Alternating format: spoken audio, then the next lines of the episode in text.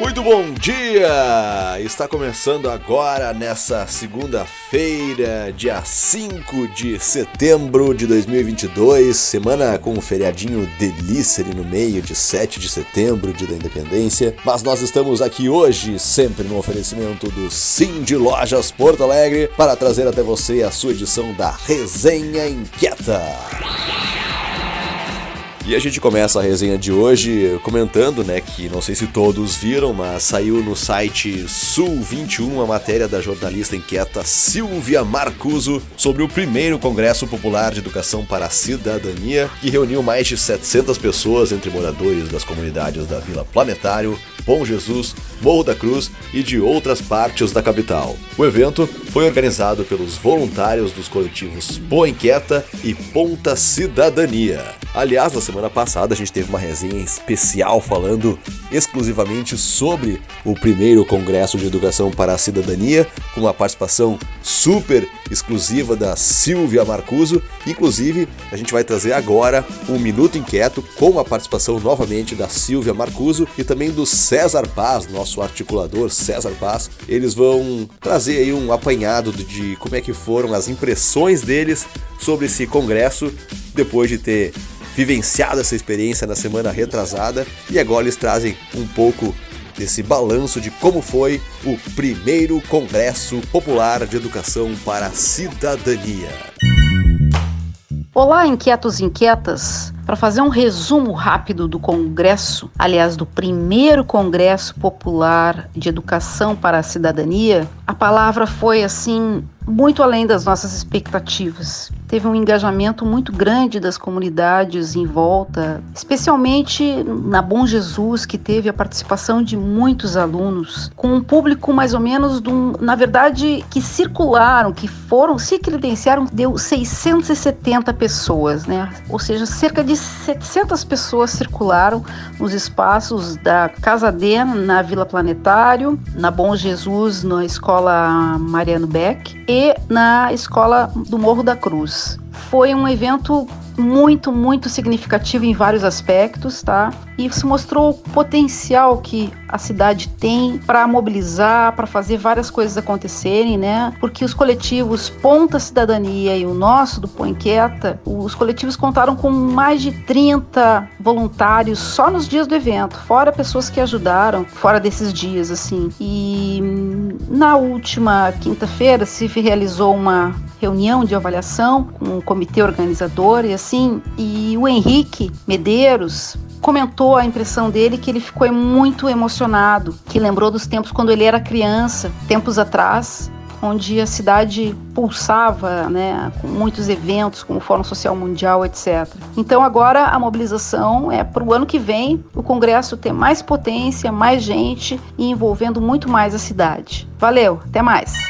Olá, meus amigos inquietos, aqui é o César Paz, articulador do coletivo, e eu queria falar rapidamente sobre a experiência de ter construído, eh, junto com tanta gente, o primeiro Congresso Popular de Educação para a Cidadania. O congresso aconteceu no último mês, nos dias 26, 27 e 28, especificamente nos territórios da Vila Planetário, da Vila Bom Jesus e do Morro da Cruz. E a gente teve a oportunidade durante esses três dias de, intercalando atividades culturais com rodas de conversa, aprofundar uma discussão sobre cidadania em quatro dimensões: inclusão social, educação social e ambiental e empreendedorismo. E sempre, sempre fazendo uma discussão sobre a Porto Alegre que nós temos, a Porto Alegre que nós queremos e o que, que a gente deve fazer para chegar nessa Porto Alegre que a gente quer. É impossível eu traduzir aqui a experiência, a gratidão, a é, enfim, o processo todo de construção junto com essas comunidades é, dessa discussão e dessa jornada cidadã. Mas fica desde já o convite para quem quiser se juntar aí na articulação do segundo Congresso Popular de Educação para a Cidadania, que vai acontecer no ano que vem, possivelmente no mês de setembro, de se juntar a nós e formar esse grupo maravilhoso que vai fazer com que este evento seja muito mais do que um evento de discussão de cidadania, seja um exemplo de construção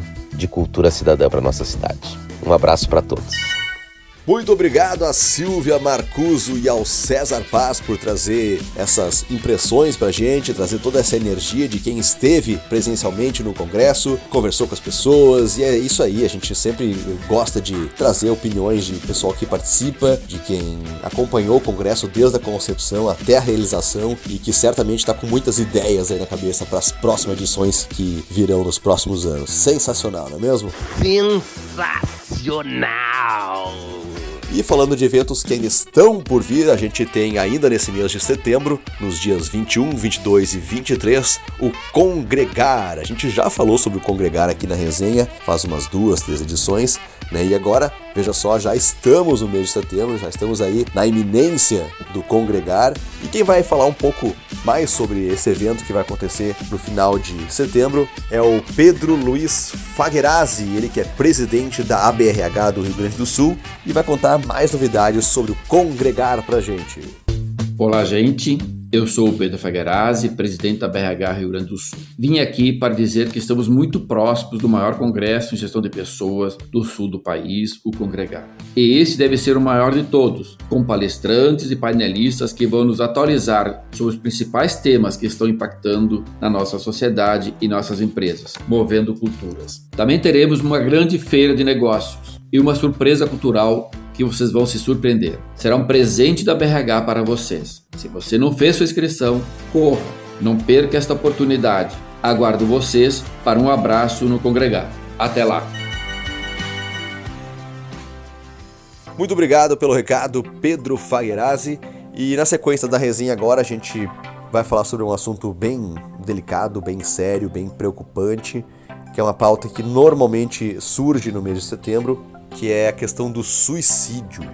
É um assunto que realmente a gente tem que falar com um pouco de ressalvas, né? Eu acho que todo mundo que já presenciou ou conviveu com uma situação de suicídio sabe o quanto esse tema é delicado, pesado, né? É uma triste realidade que atinge o mundo todo e que gera grandes prejuízos à sociedade. De acordo com a última pesquisa realizada pela Organização Mundial da Saúde, a OMS, em 2019, são registrados mais de 700 mil suicídios em todo o mundo, sem contar com os episódios subnotificados, pois com isso estima-se mais de um milhão de casos. No Brasil, os registros se aproximam de 14 mil casos por ano, ou seja, em média 38 pessoas cometem suicídio por dia. Desde 2014, a Associação Brasileira de Psiquiatria, a BP, em parceria com o Conselho Federal de Medicina, a CFM, organiza em território nacional o Setembro Amarelo. O dia 10 desse mês é oficialmente o Dia Mundial da Prevenção ao Suicídio, mas a iniciativa acontece durante todo o ano.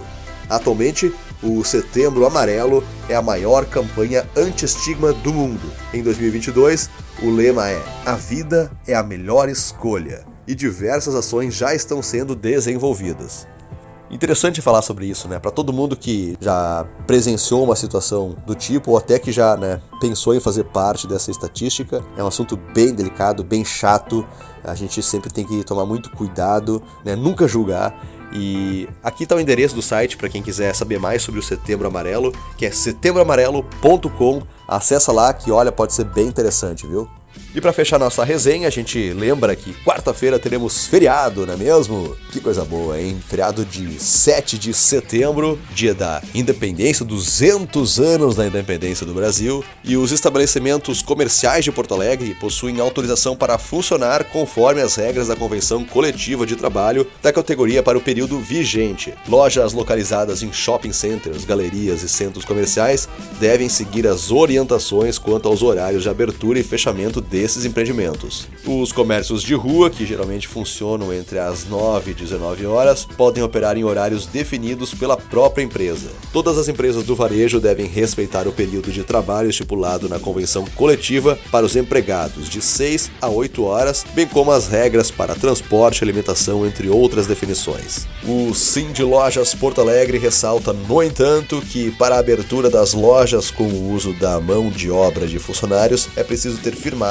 o Acordo Coletivo de Trabalho, o ACT. Os arquivos da íntegra podem ser acessados do site do Sim de Lojas Porto Alegre.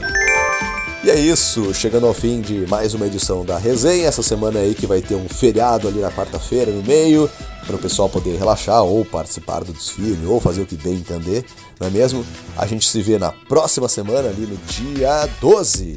Então é isso aí, galerinha. Um ótimo feriado de 7 de setembro dos 200 anos da independência do nosso país e a gente se vê na semana que vem Sempre no oferecimento do Cindy Lojas, a sua resenha inquieta, mantendo você informado nas segundas-feiras. É isso aí, galerinha. É nóis!